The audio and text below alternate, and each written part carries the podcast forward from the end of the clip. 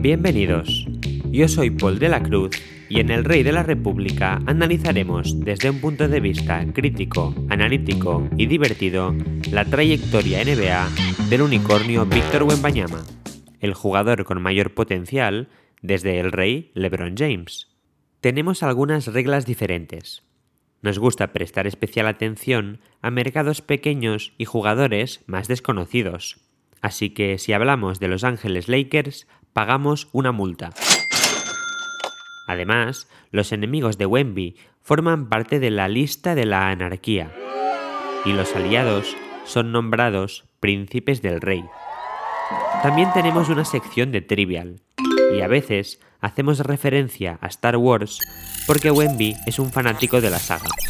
Finalmente, yo iré preguntando cosas que me interesan de la NBA. Escucha un nuevo capítulo cada semana en tu plataforma favorita.